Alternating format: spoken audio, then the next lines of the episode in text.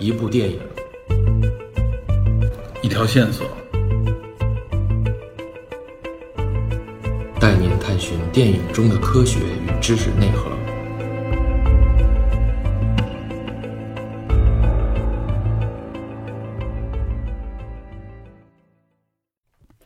Hello，大家好，欢迎收听本期的电影侦探，我是 Peter。五月十四号啊，也就是本月的十四号，由奈飞出品的 R 级科幻动画短片集《爱、死亡和机器人》第二季即将上线。通常国内呢管这部动画短片集叫《爱死机》，它的第一季是在二零一九年三月十五号上线的，一经上线立刻引爆全网，因为很明显啊，R 级科幻由十八部动画短片组成。可以说是一个几乎不受限制的想象力盛宴。这里充满了暴力、死亡、血浆、性以及奇幻和科幻的各种元素。当然，这也离不开它顶级的这种精良的制作，所以口碑也颇佳。直到现在呢，《爱死机》的第一季啊，在豆瓣上的评分高达九点二，评论人数达到三十四万人，这也证明它得到了非常主流的认可。因此，即将上映的这个第二季可以说是万众期待、翘首以盼。那么今天呢，我就打算在这部短片集上线之前，和大家好好聊一聊。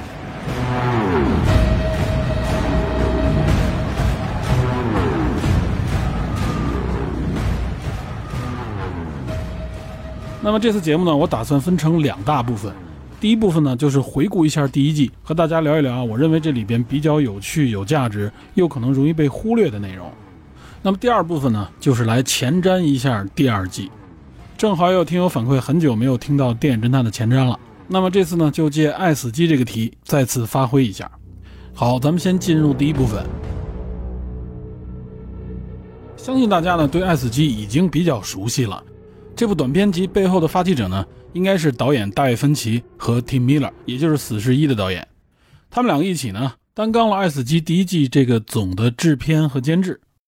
他们实际上呢是先选定了一批原著小说，基本上都是短篇科幻小说，然后呢找来各国不同的这种动画制作团队，让他们各自发挥自己的特长，将这十几个故事呢分别拍摄成各自独立的短片。最终呢由网飞出品。从这也能看出来，网飞这个平台它的制作与发行能力，可以说呢也是汇聚了一批业内最顶尖、最先锋的制作团队。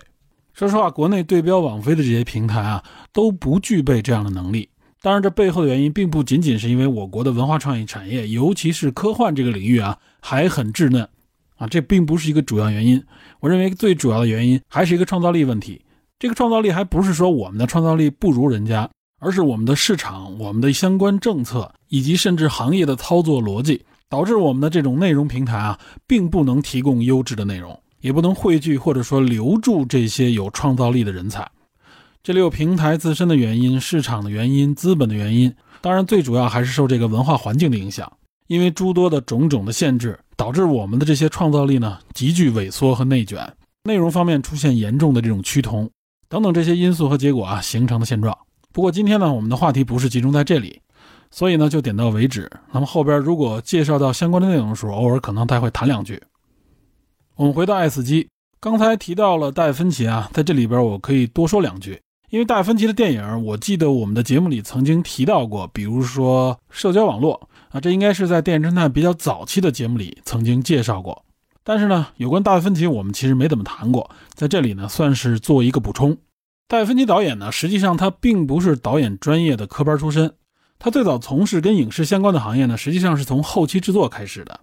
八十年代初期，他曾经就职于工业光魔。那个时候呢，他参与了像《夺宝奇兵》《星球大战》等等啊这些著名的 IP 的后期制作，接触了很多当时非常前卫、非常先进的这些电影技术，尤其是跟科幻片相关的内容。之后，大卫芬奇呢，实际上呢是拍摄了一段时间的 MTV，包括一些广告。当然，这里边的作品有很多都是大牌，比如说呢，他给耐克呀、可口可乐都拍过广告。另一方面呢，包括他给像麦当娜、杰克逊这样的啊顶级明星、天皇巨星啊也拍过 MTV，尤其是和麦当娜的合作比较多，所以呢算是和影视相关的这个圈里边崭露头角。那么直到九十年代初啊，他终于有机会拍摄电影，也就是他的处女作科幻片《异形三》。我个人对《异形三》的印象非常深刻，当初呢还是跟一帮同学一起在家看的录像带，非常过瘾。只不过这部电影在市场上的成绩一般，导致当时的大卫芬奇认为自己的导演梦呢也就就此结束了。没想到将近两年之后，他有幸执导了他的成名作，也就是《七宗罪》。这部电影让大卫芬奇一炮而红，而且呢，至今《七宗罪》呢都被奉为这类惊悚犯罪片的经典。那么接下来，大卫芬奇和布拉皮特再次合作拍摄了《搏击俱乐部》。自此呢，大卫芬奇拍摄的每一部电影都可以说是影迷们不可错过的佳品。给我们介绍过的《社交网络》《返老还童》《卢纹身女孩》，还有本届奥斯卡影片热门之一《曼克》。包括剧集《纸牌屋》的第一季，大卫芬奇对于影迷来说绝对是质量的保证。那么这部《爱死机》的第一季呢，也可谓是不负众望。据说大卫芬奇和 Tim Miller 当初在策划这部影片的时候，实际上呢是将它定义为啊，在一九八一年上映的一部叫《Heaven Metal》的成人向动画电影这个风格与模式的延续。国内呢把这部动画电影翻译成叫做《宇宙奇闻录》，其实直译呢就是重金属。我和 DP 在上次聊扎导版正义联盟的时候啊，就提到了 Heavy Metal。DP 介绍呢，这个 Heavy Metal 实际上是源自法国的一个杂志啊，非常先锋前卫，而且呢充满了性啊、暴力、科幻这些元素，是一个面向成人的限制级杂志。在法国呢叫金属咆哮，到了美国呢叫 Heavy Metal 重金属。八一年的这个电影实际上就源自于这个杂志，风格呢可想而知。在当时那个年代呢，可以说是满足了年轻人对科幻、对奇异、对性啊、对死亡等等这些元素的幻想的一个综合体。其实《爱死机》这个项目呢，最早在两千年左右，戴芬奇就和 Tim Miller 商量决定呢，要重拍当时的这个重金属。当时他们的定义呢，就是说用现代的科技，也就是当时两千年左右的已经比较成熟的 CG 技术，去再现重金属这个概念。但实际上，他们这样的策划呢，一直没能够筹集到相应的资金，所以一直只是一个计划。直到两千零八年，这个项目对外宣布将由派拉蒙影业投资制作，但不久后就没了下文。直到 Tim Miller 执导的《死侍》成功上映之后，戴芬奇又找到 Tim Miller 啊，他觉得这个时候 Tim Miller 已经具备相当的人气了，所以这个时候有必要重新启动这个项目。最终，他们决定呢，不再去找这些传统的影业公司，而是要把这个项目带给网飞。因为他们认为网飞呢是可以给他们提供一个非常宽松的环境，让他们去做任何他们想做的事情。所以大卫芬奇呢把 S 机也做了这样的一个定位，也就是 R 级面向成人。这样呢等于是给了这些动画创制者们更多的创作空间，同时呢也是对主流消费群体产生了进一步的吸引力。不过显然啊，大卫芬奇和 T. Miller 他们的这个设置呢和当初的 Heavy Metal 还是有很大的区别的。当时的 Heavy Metal 啊，如果大家看过的话，你会发现它更多的就是追求纯粹的感官刺激啊，就是一些性啊，就是一些纯暴力内容的一种罗列和展现。那么显然，爱死机啊，它创作的元素就更丰富，而且它背后的这个故事性和逻辑性，包括它的思想性啊，甚至能够上升到哲学这个层面的内容，都是比 Heavy Metal 要深厚、要成熟的。因为必定这些科幻短片的背后，基本上都是有比较过硬的科幻原著作为基底的。关于这些原著作品呢后边我们会单独介绍。那么这种合集的形式呢，其实也并不罕见，而且我相信编导们也会去参考这些作品。我就说几个我知道的啊，从八十年代说起，比如说日本一些著名的动画导演和他们的作品，像川尻善昭的这个《迷宫物语》，它应该是由三部动画短片组成的，啊，比较老实，也是八十年代的。还有像《回忆三部曲》，这里边比较著名的导演有大友克洋，还有森本晃司等等。都是一些比较著名的日本动画导演，包括比如像机器人嘉年华啊，这些都是上个世纪的动画短片合集。到了本世纪啊，比较有名的一部动画短片合集就是《骇客帝国》的动画版，这里边就凝聚了日本、韩国、美国等多个地区的这些动画导演。后来的天才嘉年华之所以叫嘉年华，实际上一听也就是这种大合集的意思。包括前几年我看了一个印象比较深刻的叫《短暂的和平》，这里也有森本晃司和大友克洋等等。我们可以看出，日本在这方面的影响力，包括作品都非常的广博，就更不要提那些长篇的了。我们就说刚才这些短篇合集啊，直到现在，如果大家有机会去看的话，相信呢也会给观众带来很多新意以及感官上的刺激。这些作品啊，不仅能够刺激和提高业内的这些创作水平，同时呢，我相信也会提高观众的这个欣赏水平。这也是动画电影的一个强项啊，尤其在展现科幻内容的时候。动画电影在实现方面啊，它受到的束缚就更小。所以，如果你是科幻迷的话，希望你不要错过刚才我提到的这些动画作品。好，我这顺便等于是介绍了几部类似题材和模式的内容。咱把视角呢调回到本期节目的主题。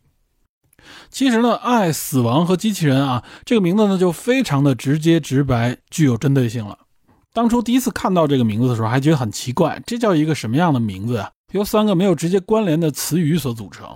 那么看完一遍之后，就立刻领悟到它为什么要叫这么一个名字了。实际上呢，这十八部短片就是围绕这三个主题，也就是爱以及死亡，还有机器人。这机器人呢，其实是泛指类似于机器人、机械人、电脑 AI 等等。它其实就类似于阿西莫夫的那个机器人三定律所定义的这个机器人啊，是一个泛指的概念。这也是科幻这个大题材里边最为经典啊、最经常被使用到的一个元素之一。当然，这三个词实际上它们是紧密关联着的。这个信息呢，我会在后边介绍剧情的时候啊，给大家做进一步的解读。我们先按下不表。那么最直观的呢，大家就能够从这个十八部短片的这个片头里看到爱、死亡和机器人这三个元素，也就是它会用一个图标组合的方式呢，来预示每一部短片的主体内容。这十八部短片啊，长短不一，最短的只有四分多钟，最长的差不多十七分钟。首先，大家要注意的啊，就是这十八部短片里边，其中的十六部实际上是有原著小说的，他们的原著呢都是短篇科幻小说，只有两部作品呢是由编剧直接来编写的，它是没有原著的。其实，相对有经验的影迷都能够辨别出来，也就是第三部《证人》和第十五部《盲点》这两部相对来说呢，无论说是情节和逻辑，包括故事的设置，都比较的简单。但这并不意味着观感欠佳，尤其是第三部《证人》，它这个视觉体现，包括它的这个故事逻辑，都被人津津乐道，也算是第一季里边印象最深刻的几部之一。而且它的视觉风格呢，会让大家联想到《蜘蛛侠：平行宇宙》那部动画电影。不过，如果我们了解一下导演是谁，就明白了。此片的导演呢叫阿尔贝托·米尔格，他实际上呢曾经担纲《蜘蛛侠：平行宇宙》这部电影的艺术总监，所以呢两部电影的这个动画风格就有很多相似之处。其实呢，这十八部短片啊，每一部的这个视觉风格，它的视觉制作都非常的精良而且独特，这也是被很多年轻人所推崇的一个重点。不过今天呢，我肯定不是主要讲视觉方面的特征，而更多的呢，还是落在这些科幻短片的情节、创意和思想方面。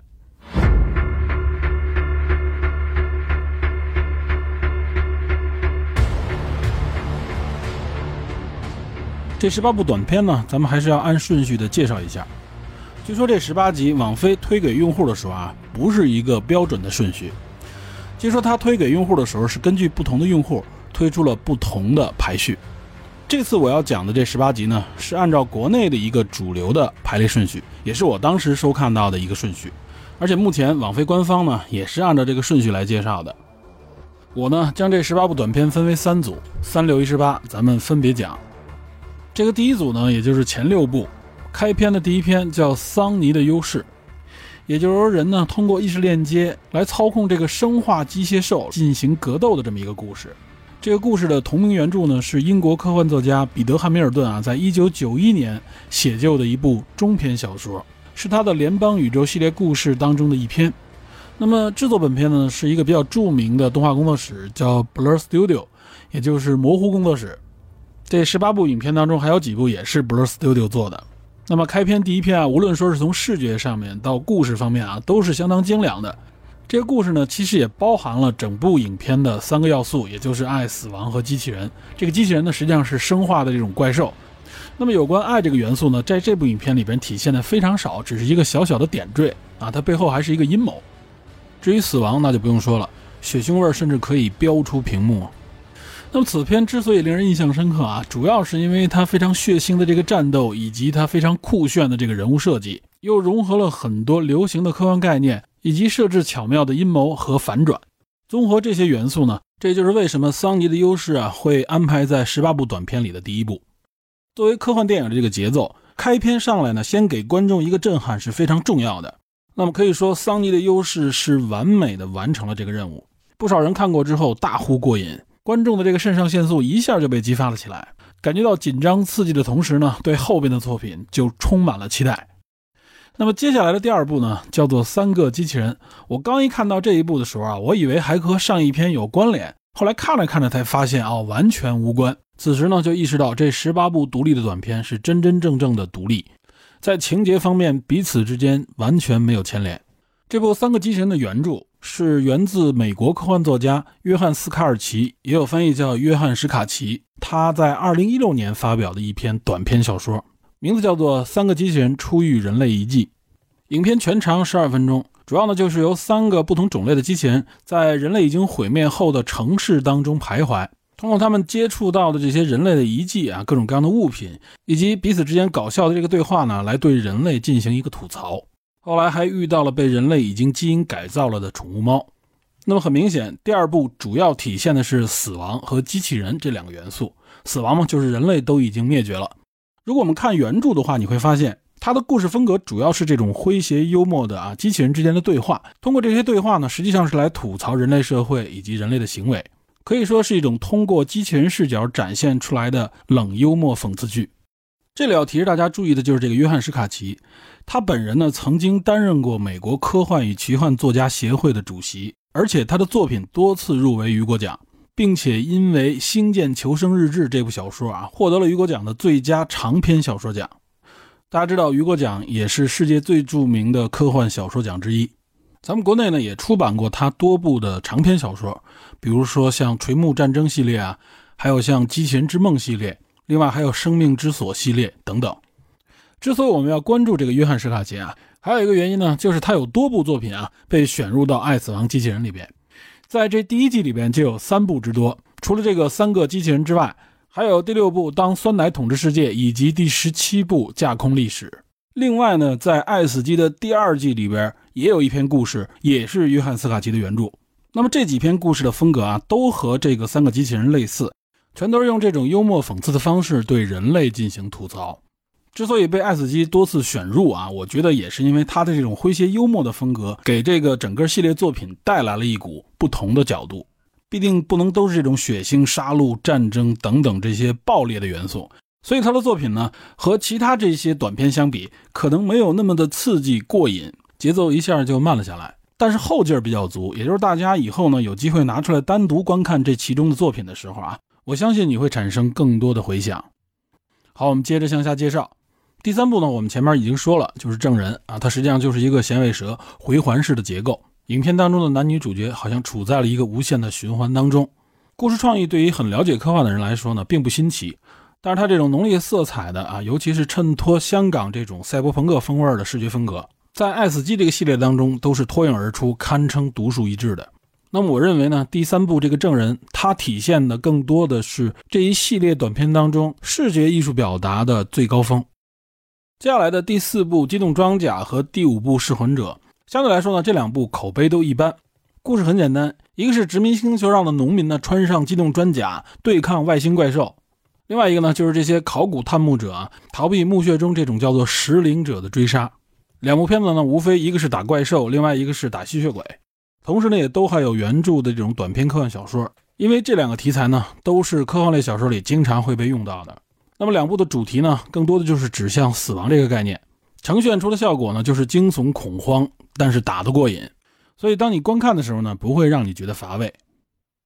后面接下来的第六部名字叫做《当酸奶统治世界》，这部作品的原著呢，就是我们前面已经介绍这个约翰史卡奇，他在二零一零年发表的一部同名短篇小说，风格呢一样是一种吐槽式的冷幽默，来讽刺人类社会。而且呢，也是整个系列当中唯二的没有出现杀戮与死亡概念的故事。那么，另外一部就是《骑马兰》啊，这个我们后边会介绍。这个故事看完，大家可能会发现，如果直观的去感觉啊，这个影片里边好像没有爱，也没有死亡，更没有出现机器人的概念。因为这里边实际上是一种酸奶，它产生了智能，然后呢，最终可以说利用所谓的阴谋诡计以及人类这种不靠谱的特点，实现了统治地球，并且把人类呢，相当于是圈养了起来。那我们稍微琢磨一下，我们就会理解，实际上这里边所谓的机器人这个概念，它体现在了酸奶的身上。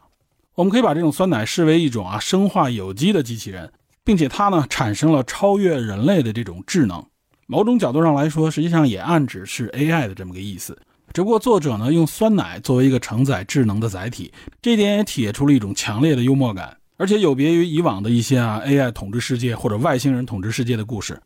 这里酸奶超越人类之后呢，并没有消灭人类，反而是把人类圈养了起来。而且人类呢，显然也已经适应了这种圈养。我个人估计啊，这实际上可能和酸奶富含益生菌有关，因为毕竟益生菌和人类是一种非常和谐的共生状态。那么有机会大家再去看这部作品的时候，要发现他在对话当中和故事情节当中设置那些非常微小的但又极具讽刺意味的幽默感，我相信呢也会给你带来一些新的乐趣。好，以上就是第一组的前六部，下面就是中间的六部所组成的第二组。第二组可谓是相当的热辣刺激，这里不仅有我国观众非常喜欢的华人的作品。还有令观众感到不适甚至留下阴影的两部作品，其中一部呢，绝对称得上是爱死机的梦魇，也就是接下来我们要介绍的第七部《裂缝之外》。《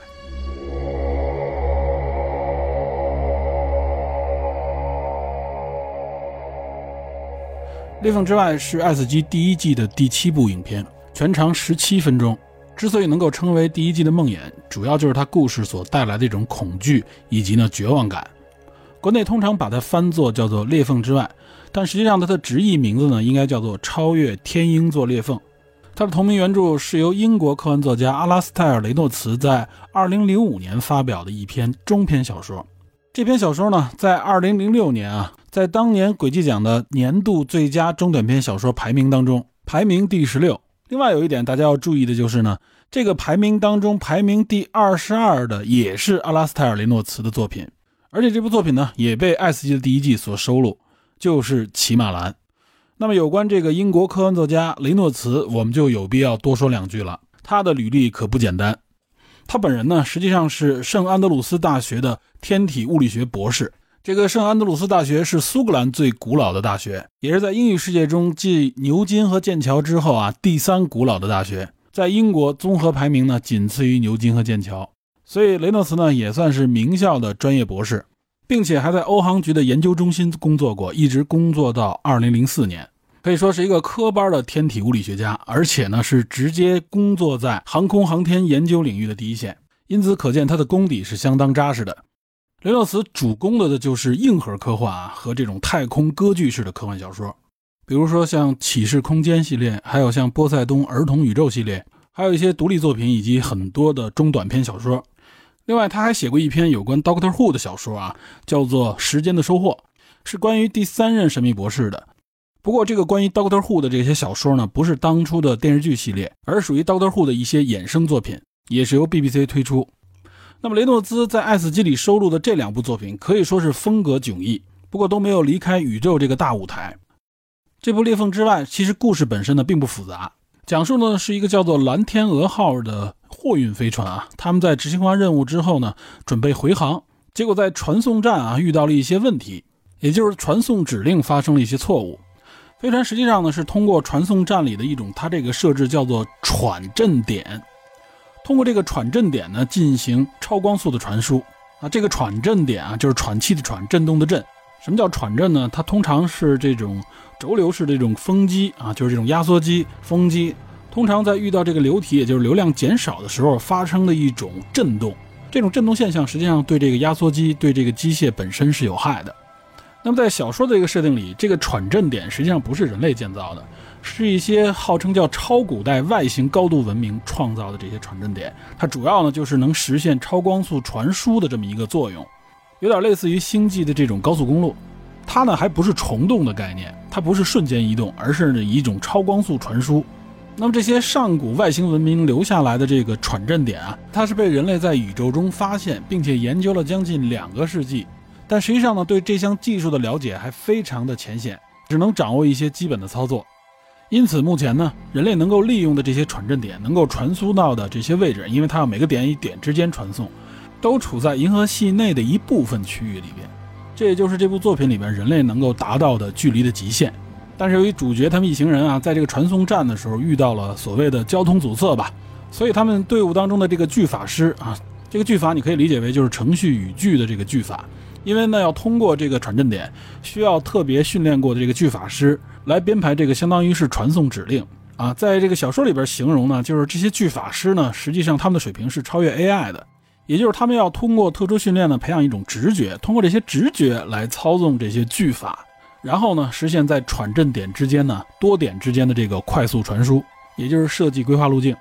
但由于呢蓝天鹅号本身呢就出现了一点小故障，船员们并没有在意。再加上巨法师呢可能也设置了一个啊比较奇异的，可能要绕点远的路线。结果传送之后，等他们醒来，他们发现呢自己来到了一个位于王良四区的一个自己从来没来过的传送站。被告知呢，他们已经超越了原来传送的工作范围啊！原来他们的这工作范围呢，实际上就是在地球周围一百光年左右的这个距离范围之内。但是目前被告知他们所处的位置呢，已经距离地球有二百二十八光年了。目前的情况呢，就是比较糟糕，但还没有想象中的那么糟糕。此时男主发现，他就遇到了他原来的一个相当于是情人啊，应该是在他婚姻之外的一个情人，叫格丽塔。小说中介绍了他们差不多有十年没有见面了。结果这一次偶发的重逢呢，使得旧情复燃，也就触发了这一系列当中啊比较限制级的动作戏场面。但是男主呢总是觉得隐隐的不对劲儿，然后他看到雨季师醒来，雨师告诉他呢，他总是梦到自己不断的醒来，而且觉得特别的真实，但是每一次被告知传送的位置都不一样。总之呢，就是没有达到目的地，而是到了非常遥远的地方。男主呢也渐渐发现格丽塔有点不对劲，包括他所身处的这个环境。小说当中呢，他是这样描写的，也是在这个环境当中他遇到的啊，无论说是酒店啊、环境啊，包括不同的人物，这些人物好像都似曾相识，包括这些物件也是如此。这说明什么呢？他意识到好像这些东西都是由他自己意识编织出来的。这个时候呢，他就问这个格丽塔：“我到底在哪儿？”格丽塔说：“呢，你现在还没有到能够接受真相的时候。”男主显然是不这么认为，男主认为我一定要知道真相，我还有什么可怕的呢？格丽塔却说呢，其实你只走了一半，我觉得你还得再等等。但最终呢，还是禁不住男主的这个逼问。这时候呢，格丽塔告诉他，实际上呢，你并不是在一个二百八十多光年外的一个位置，也就是不在这个王良四区。实际上呢，因为已经偏航非常遥远啊，越过了整个天鹰座裂缝啊。这个天鹰座裂缝就是本片故事这个题目。这个天鹰座裂缝，实际上我们在地球上也能够观测到，也有人管它叫做巨蛇拉奎拉裂谷。因为它大概处在这个巨蛇座和蛇夫座之间，在地上能观测到，它就是一个比较暗的一片星云，尤其是对比银河来说。目前认为呢，它主要是由一些积聚的宇宙尘埃所组成。这些尘埃呢本身不发光，所以在周边星空的这个衬托下，它呈现出比较暗的这个状态。它也挡住了银河系星盘发出的这些光芒。我们回到小说，在小说里介绍啊，他们实际上偏航非常遥远，跨越了整个天鹰座裂缝。到哪儿了呢？实际上已经飞出了银河系，来到了大麦哲伦星云啊。这个大麦哲伦星云也叫大麦哲伦星系啊，实际上是属于银河系的一个卫星星系。那距离地球呢，不是几百光年的距离，而是达到了约十五到十六万光年。这与他之前被告知偏航的这个距离远了足足有几百倍。那么如果在这个距离尺度下啊，他们根本就回不到地球，而且在如此遥远的距离之下。地球上呢，可能已经经历了几个世纪的时间啊，他的家人早就都已经逝去了，所以说这是一个非常恐怖的现实，但还不是全部。男主要求呢，自己一定要看一看真实的情景到底是怎么样的。那么这时候格丽塔就告诉他啊，实际上你其他的船员都已经死去了，只是你还没有完全醒来。男主所体现出来的呢，其实就是人类的这个好奇心，你越是不想让他知道呢，他就越想要知道答案到底是什么。这格丽塔一看呢，我一再的劝阻，看来也是没用了。好吧，那就别怪我没警告过你。就让你看一眼你所处的这个环境真实的样貌。这个样貌的展示呢，也可以说是《爱死机》第一季这个系列里边啊最著名的几个镜头之一，也是成为梦魇的一个原因。看到这儿，我相信很多观众都非常的崩溃。男主自己呢，已经变得非常的衰老，简直就像一个活着的木乃伊。当然，最可怕的还是他看到了格丽塔这个真实的样貌。所以男主是彻底的崩溃掉了。此时镜头一转，男主再一次从这个休眠舱或者说是缓冲舱中醒来。这时候啊，影片当中呈现出他看到的场景和小说当中是完全不一样的了。小说当中呢，男主醒来，实际上他已经回到了地球，而且呢，被告知实际上他们偏航只是多走了四十天，并且他看到了自己的妻子。这个时候呢，小说结束，这可以说是一个大团圆的结局了。看到这儿呢，我相信读者都会松一口气。但是呢，电影做了一个更黑暗的设定，也就是他醒来之后看到的又是格丽塔。实际上呢，他等于是再次回入到这个梦境的循环当中。那么他所看到和接触到的一切呢，仍然都是假象。我相信呢，如果结合小说再看这部影片的时候啊，影片会给你更多具象的这个呈现，有利于让你感触到这个小说当中呈现出来的未来科技的这个气氛。但是呢，小说里边实际上讲述了更多，尤其是对这个外星生物的存在，它有这样的一个阐述，也就是呢，这个外星生物实际上呢也是存在于非常遥远的太空的深处，但是在太空深处的这个生物呢，它并不是具有敌意的。他反而呢是在这儿等待着，等待着那些因为某种原因不小心陷入到这个边缘地域的其他星球的智慧文明。他并不是守株待兔啊，等待着杀戮，而是呢和这些智慧文明形成一种共生的状态。这种共生的状态呢，在小说里描述成啊，是一种始终关心着迷途生灵的慈悲生物。那么小说这种解读呢，可以说和传统的我们认为的外星生物，或者说是这种守株待兔式的某种阴谋式的这种生物不太一样。只不过呢，在影片当中啊，更多的可能展现出来是一种类似于阴谋一样的存在。那么无论是小说还是影片，最后给出的答案到底是不是这一切都在阴谋之中呢？实际上，我认为还是开放的。也许男主呢，从此就只能生活在一个虚拟的梦境当中。就此，甚至我们可以认为，整个人类世界是不是也是生活在一个虚拟出来的世界？我们自己看到的周遭是不是都是非现实的呢？这就是所谓缸中大脑的那个理论嘛。不过在这里呢，我们就不做更多的解读了。那么这样看下来啊，至少第七篇故事它所呈现出来的主题呢，是爱和死亡。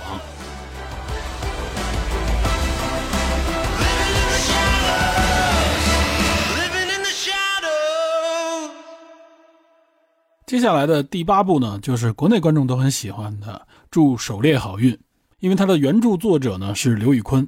刘宇坤大家相信都很熟悉了，他呢是一个美籍华裔的科幻作家，同时呢身上还有程序员、律师、翻译员等等这些身份。除了刘慈欣的《三体》，实际上他还帮很多科幻作家翻译过他们的作品，也都成功的在国外发表。比如说像马国庸啊，还有像郝景芳。郝景芳的这个《北京折叠》啊，就是因为他的翻译，最终获得了雨果奖最佳中篇小说奖。同时呢，他本人也在一二年和一三年分别获得过雨果奖和星云奖的最佳短篇小说奖。刘宇坤呢，也成为了首位获得这两个奖项的华裔作家。当然，他最著名的还是因为帮助《三体》获得了雨果奖的最佳长篇小说奖。那么，收录在这个《爱死机》里的《祝狩猎好运》呢，实际上是刘宇坤二零一二年发表的一个作品。他很好的将《聊斋志异》里边的神话故事呢和蒸汽朋克做了一个结合。此片的长度呢也是十七分钟，故事呢很完整，时间跨度也很大。它不像《爱死机》里边的大部分故事只是一个片段，而且动画的这个视觉风格，包括人物的这个形象刻画也都比较东方。这个制作公司呢是来自韩国的一家公司，叫做红狗文化馆。整体上呢更多运用了二 D 手绘的这种风格。也就只有背景、布景之类的用了一些 3D 技术，所以说视觉呈现上啊，在十八部当中也是非常特别的。关于这个故事的具体情节呢，我就在这儿不赘述了。我相信国内也有很多解读，在这里呢，我借这部影片啊，实际上是希望有更多华裔华人的科幻作品能够走向世界，让更多的科幻爱好者们看到。我也相信呢，他们的作品一定可以给科幻市场带来更多的文化多样性。也一定可以激发出更丰富的文化内容。那么这部作品呢，很好的包含了整个这个系列的三大主题，也就是爱、死亡和机器人，它都包含。只不过呢，这个机器人实际上是改造出来的，半人半机械。好，咱们接着往下说。接下来呢就是第九部，叫做《垃圾掩埋场》。它的原著小说呢是乔·兰斯戴尔在一九八一年写就的，也是一个短篇。这个乔兰斯戴尔呢是美国的一个科幻小说作家，他呢本人除了写科幻比较擅长以外，他也擅长写很多神秘和这种恐怖向的故事，而且呢他还是美国著名的漫画作家，出过不少的超英漫画，同时呢他还会做一些动画片的编剧啊，比如说超人或者蝙蝠侠系列。那么他的作品呢也在《爱死机》当中不止一部，第一季里边就有两篇故事是他的原著，另外在第二季里边也有一篇。他在《爱斯基》这个系列里展示出来他作品的风格呢，更多就是这种恐怖气氛。比如《垃圾填埋场》这个故事里边啊，就是垃圾慢慢变成了有生命的生灵，并且最后还吞噬了这个卫生检查员。兰斯戴尔的这些作品里边，经常是出现一些奇异的景象以及这些奇怪的生物。那么这部《垃圾填埋场》里边所体现出来的元素呢，主要呢就是死亡，当然这里也包含了一定的爱，因为这个垃圾的怪兽呢，实际上是个垃圾场老头的宠物。有那么一点相依为命的感觉了。下一篇呢，也就是第十篇，叫做《变形者》。它这个同名原著呢，非常的新，是在二零一九年才公开发表的。作者呢叫马尔科·克劳斯。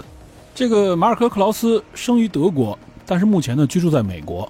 他本人呢是一个军事科幻小说的作家，这可能和他曾经在西德的军队当中任职有关，也就是他曾经服役。因此呢，他对现代战争以及战斗呢应该有更多的了解。他也是不止一部作品被收录到《爱死机》里边，另外一部呢就是那个《幸运十三号》，在第三组里我们也会介绍到。那么这部《变形者》呢，在整个系列里的反响啊，并不是特别的高，但我个人还是挺喜欢这个作品的，尤其是他对狼人的这个设定，结合到了美国啊，在阿富汗之类这些地区的所谓反恐战争的这个环境里边，而且呢，这些所谓的狼人啊，他们本身的身份是公开的，他们和普通的士兵不太一样，因为无论他们的战斗力还是他们的感知能力啊，包括他们的恢复能力都超强。这个设定有一点像金刚狼，但是呢，他们还达不到不死。另外，这个小说的世界里边还有一个设定，就是这些狼人呢是被国际公约明令禁止应用于战斗的人员，也就是这些狼人不能直接参与战斗。这个国际公约叫布达佩斯协定，但值得玩味的是，美国政府并没有签署这个国际公约。那在小说当中介绍呢，主角他们就被编入到美国第三百特种作战连。因此呢，他在陆军部队里边只能行使类似于像侦察兵这样的作用，比如说嗅探这种炸药啊，或者找到敌人的狙击手，或者在夜间守卫军营等等啊这些辅助性工作。所以我们在影片里边看到啊，他们都是光着脚，只穿着普通的战服，不戴头盔，而且不佩戴武器的，这也是标明他们的身份。因此呢，他在部队当中也被称为“狗兵”，这个称呼呢显然是极具歧视色彩的。那么在影片当中也展现出来有很多跟歧视相关的内容，普通的美国士兵就对他们非常的瞧不起。那么这个故事呢，就展现出来这些特种的战斗单元，他们在部队当中出现的时候，实际上并不是像大家所想象的是啊，他们就是一些特种战士，是一些英雄，反而他们会面对更多很复杂的问题。而且在这篇故事里边，他们还遇到了和敌对方的同类进行战斗的场面。我个人觉得呢，如果这个故事可以编成一个系列，应该会更有趣。也就是这些现代狼人呢，在现代战争当中的遭遇，除了奇异血腥的战斗，肯定会涉及更多的有关身份认同、有关种族歧视相关的话题。这也使得这个现代狼人的故事会变得更有厚度。作为《爱死机》系列里边的第十部，这部影片里边直接涉及到的元素呢，应该是爱和死亡。那么这个爱呢，应该就是这些狼人同种族之内的彼此之间的一种情感。总之呢，我觉得《变形者》这部片子比看上去实际上是更有内涵的。这部影片也值得大家给予更多的关注。那么接下来的第十一部叫做《伸出援手》，这部故事呢可以说是更加的简单。同名原著呢是科幻作家克劳丁·格里格斯在2015年出版的，也是短篇小说。此片呢，也可以称得上是我说的啊，在这个第二组里边给大家带来不适感的一部片子，因为呢，就是这个宇航员自救的过程可以说是太揪心，也感觉太血腥了。故事本身呢，有点类似于科幻片《地心引力》。那么，其实宇航员自救的这个原理啊，背后实际上就是牛顿第三运动定律，也就是这个作用力与反作用力。简单说呢，就是说宇航员如果想向一个方向飞行，他必须向反方向抛出一个物质才可以。最终呢，他选择就是把自己的左臂抛出。不过我个人倒是觉得啊，这部影片里边其实还是有一些瑕疵的。这个瑕疵是什么呢？就是作为一个修理工，作为一个宇航员啊，他出舱进行这个太空行走的时候，起码应该有一些安全机制，比如安全绳之类的这种保护。但是在此片当中呢，都是没有。所以我觉得这个设定呢还不够完善。不过这完全不影响这部影片给大家带来的这种震撼感和印象。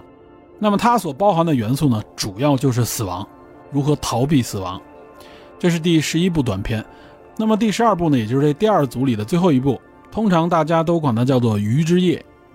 原著作者呢，就是我们前面说的这个乔·兰斯戴尔。这部作品也是展现了他写这种啊奇异，包括有恐怖气氛的内容。那么呼应主题的呢，就是死亡。以上呢，就是《爱死机》第一季啊第二组这六部影片。第二组这六部影片呢，可以说是可圈可点。而且呢，它也给观众们带来了极深刻的印象啊，可以说是挥之不去的这些记忆。我相信第一次观看这些影片的时候，大家看到这儿也仍然是爱不释手。无论是看到了新奇的设定以及令人恐惧的内容，仍然在不断刺激着我们啊，提高对后边内容的好奇心。虽然这个时候呢，累计已经达到了将近两个小时的时间。那么接下来呢，我们就要介绍一下第一季的第三组，也就是最后这六部影片。在这第三组里，我认为呢是藏着一部啊，堪称是《爱斯基》第一季的文胆。也就是我认为第三组里边有一部短片，它基本上可以说是代表了《爱斯基》第一季所能达到的最深的思想深度，同时呢，也是在剧情方面予以了最多好评的一部，也就是前面我们多次提到的这部《骑马兰》。